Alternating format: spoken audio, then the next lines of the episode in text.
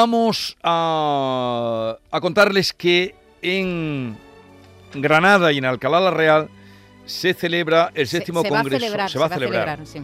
Porque, Sí, porque empieza, es a- empieza el 26 sí. y termina el No, 29. bueno, nos llegó la convocatoria, como tantas que nos llegan, y el, el Congreso Internacional de Sinestesia. Cartel muy bonito, poco de, de la época del futurismo, ¿no? Eh, Maite, parece futurista el cartel, algo de futurista tiene. Y entonces, a raíz de que nos llegó este cartel, que ya hablaremos, día 26, 29 de octubre, ¿sabrá toda la gente qué es la sinestesia? Y por eso hemos ido a buscar a la persona que más sabe de esto. Y que es María José de Córdoba, que mm, es profesora del Departamento de Dibujo de la Universidad de Granada y una de las mayores expertas del mundo en sinestesia. Y vamos a hablar con ella. Ella es autora de Hay personas que asocian cada día de la semana con un color. ¿No ese es el título? Eh, no lo sé, yo creo. eh, es- Se lo preguntamos. Hay personas que asocian cada día de la semana. Yo creo que es un titular. Un titular que lo habéis sí, un puesto. titular. María José, buenos días. Buenos días. Es que me habían puesto aquí delante de ti, dice, de, eh, de- pero usted es la que más sabe de sinestesia. Cuéntenos, y a todos los oyentes que tenemos en este momento, ¿qué es la sinestesia? Bueno, la sinestesia literalmente significa unión de sentidos, sentir conjuntamente. Sentir Es así de sencillo, Pero pónganos un ejemplo. conjuntamente, con todos los sentidos.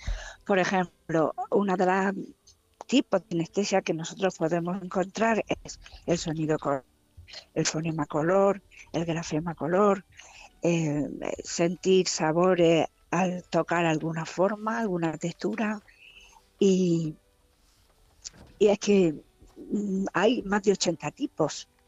Podemos, mm, por ejemplo, eh, percibir los días de la semana como si fuesen una línea dibujada en el aire o en tu ojo mental que va de izquierda a derecha y cada nombre de cada día tiene un color o puede tener una textura, un sabor, una forma.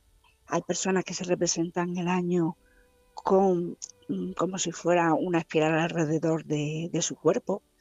Eh, así hasta 80 tipos. Pero Hay es, eso, María José, sinestesia- sí, sí, dígame. sinestesias que provocan otra sinestesia. Ejemplo, todo el mundo ha, ha visto la película Ratatouille. Hay una escena, hay una escena en la que uno de los eh, ratoncitos saborea el, el queso y empieza a ver chiribitas de colores con formas en el espacio encima de él. No sé si Sí, Sí, sí, hemos visto la toda la película. Eso, eso sería sabor color, Sabor. por ejemplo. Eso es. Pero esto es de una forma natural o, o se ejercita. ¿Cómo surge?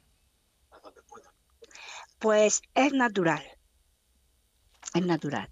Es una condición neuronal, neurológica. Todos los niños, todos los bebés nacen con su cerebro interconectado, como si fuese una malla, que todo está conectado con todo, de manera que un input sensorial provoca que se activen varias áreas de nuestro cerebro relacionadas con los sentidos.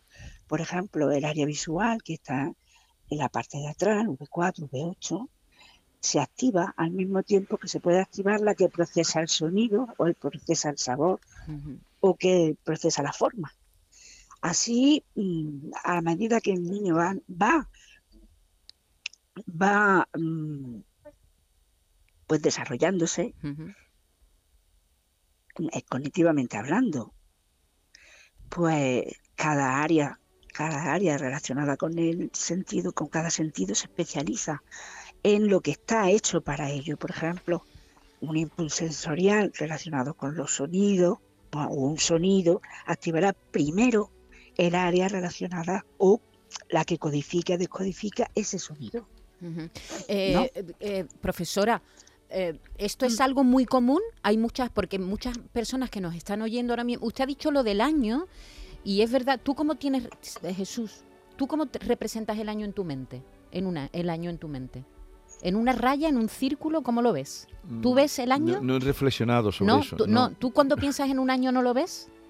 Veo los números, no, no, no sé. ¿Y tú, David? Yo ¿Tú, veo el calendario de enero a diciembre. tú ves ya. un calendario? No asocio colores, ni formas, ni nada, ¿no? Yo es que cuando veo un año veo una raya que luego se curva. Mm. No, no, no sé por qué. Veo, veo Pero una entonces raya. tú tienes sinestesia. No, para lo mejor estoy- es que lo estoy Sí, descubriendo sí, ahora. Eso sería, eso sería la categoría espacio-temporal. Ajá, la que- eh, ah, También pasa con los números, con los números de personas que representan los números del 1 al 10 de izquierda a derecha, luego del 10 al 20 desde ese punto en concreto hacia arriba ah, sí. y así forman su, su, su, su su- pantalla su mental cacao, la su cacao. No, no, su orden. Sí, su orden, su orden Su particular, orden, ¿no? su Y digo yo, esto es muy eh, común porque habrá mucha gente que esté pensando, ah, pues yo, por ejemplo, un, s- hay sonidos que de pronto te despiertan como un color dentro de la mente, ¿no? Cuando un sonido rápido, que un, un sonido brusco, ¿no, Jesús?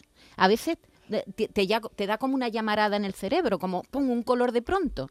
Es decir, que es, Sí, eso es también es sinestesia sonido-color. sonido color. Eh, Claro. eh, ¿Es muy común este tipo de sinestesia entre la población? Bueno, yo, yo llevo sondeando en la Universidad de Granada y conjuntamente con otros compañeros de la Fundación Internacional Arte Ciudad Arte Chitá, que es la que promueve y difunde todos estos conocimientos desde el año 2005. Ujú. Bueno, pues yo llevo sondeando del 2006 hasta el 2012, recuerdo, en Ciencias de la Educación al alumnado, Sí. Así como en la Facultad de Bellas Artes.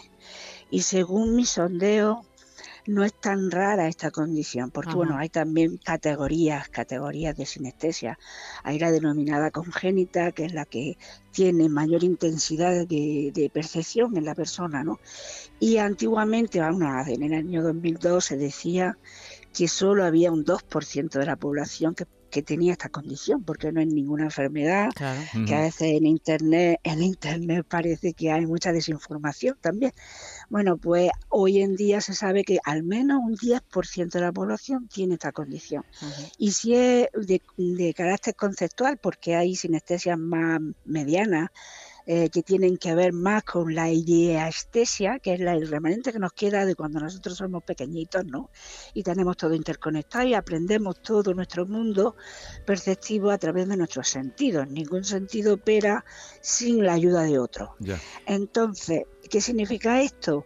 Que sí que hay un- una barbaridad de personas, casi yo he encontrado el 24% de grupos de, en grupos de, de alumnos, ¿no?